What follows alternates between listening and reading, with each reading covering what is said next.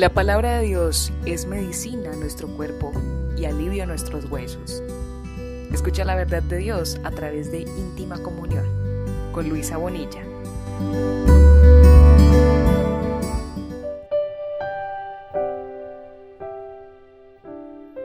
Hola a todos, bienvenidos a un nuevo episodio de íntima comunión un espacio dedicado a la reflexión y al estudio de la palabra de Dios para conocer claves para vivir la vida con calidad. Yo soy Luisa Bonilla y estaré acompañándote en los próximos minutos.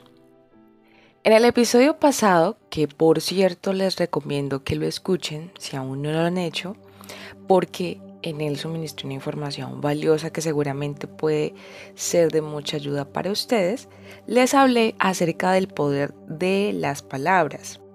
Y hoy, en continuación a lo anterior, les estaré hablando acerca de cinco formas de usar las palabras sabiamente.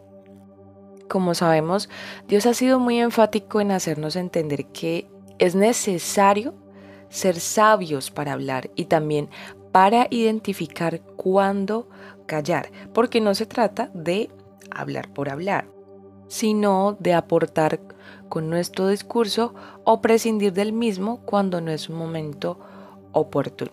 Así que el primer uso adecuado de nuestras palabras sería para consolar.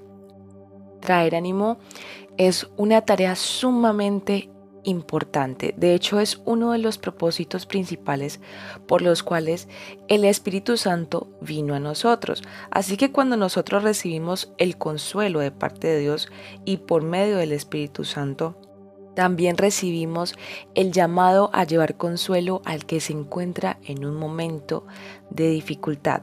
Dice Proverbios 15, 4, las palabras que brindan consuelo son la mejor medicina.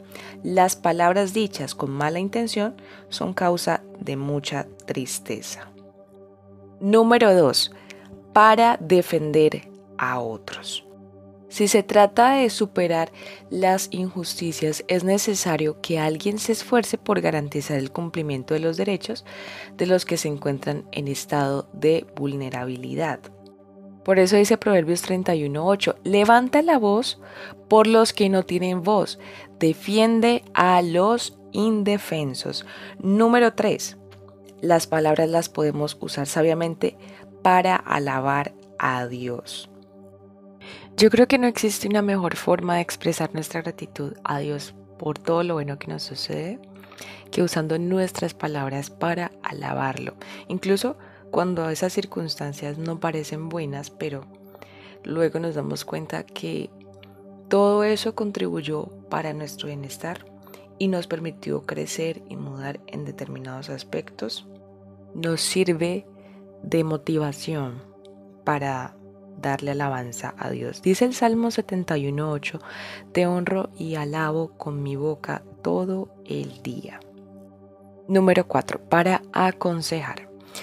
Como ustedes saben, el lema de este podcast, íntima comunión, es brindarles a ustedes un consejo basado en la palabra de Dios, que es una verdad inquebrantable, nos va a permitir ser guiados en la dirección correcta.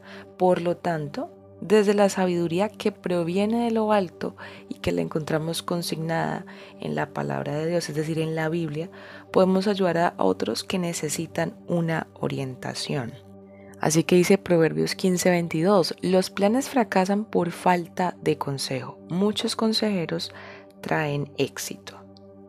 Y número 5 y último, para tener comunión con Dios. Este punto iría como muy alineado con el punto número 3, pero en este vamos a ver que es algo todavía más profundo y se trata de estar en una relación con Dios porque es una de las cosas más importantes que cualquier ser humano puede hacer, porque implica la cercanía con el ser sobrenatural que sustenta la vida y el todo.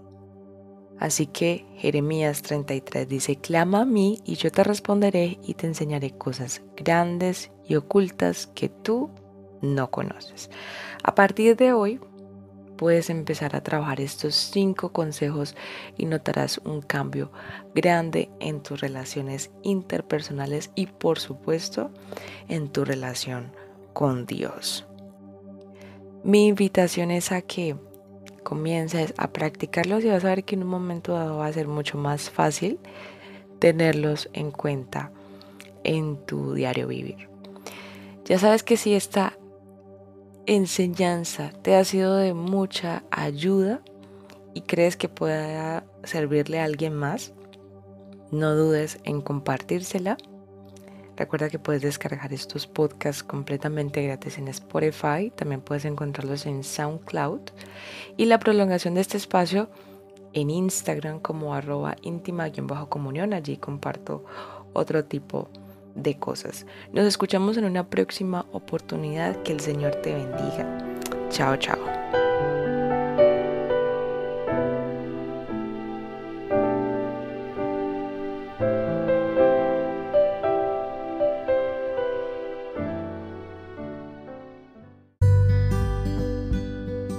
La palabra de Dios es medicina a nuestro cuerpo y alivio a nuestros huesos. Escucha la verdad de Dios a través de íntima comunión con Luisa Bonilla.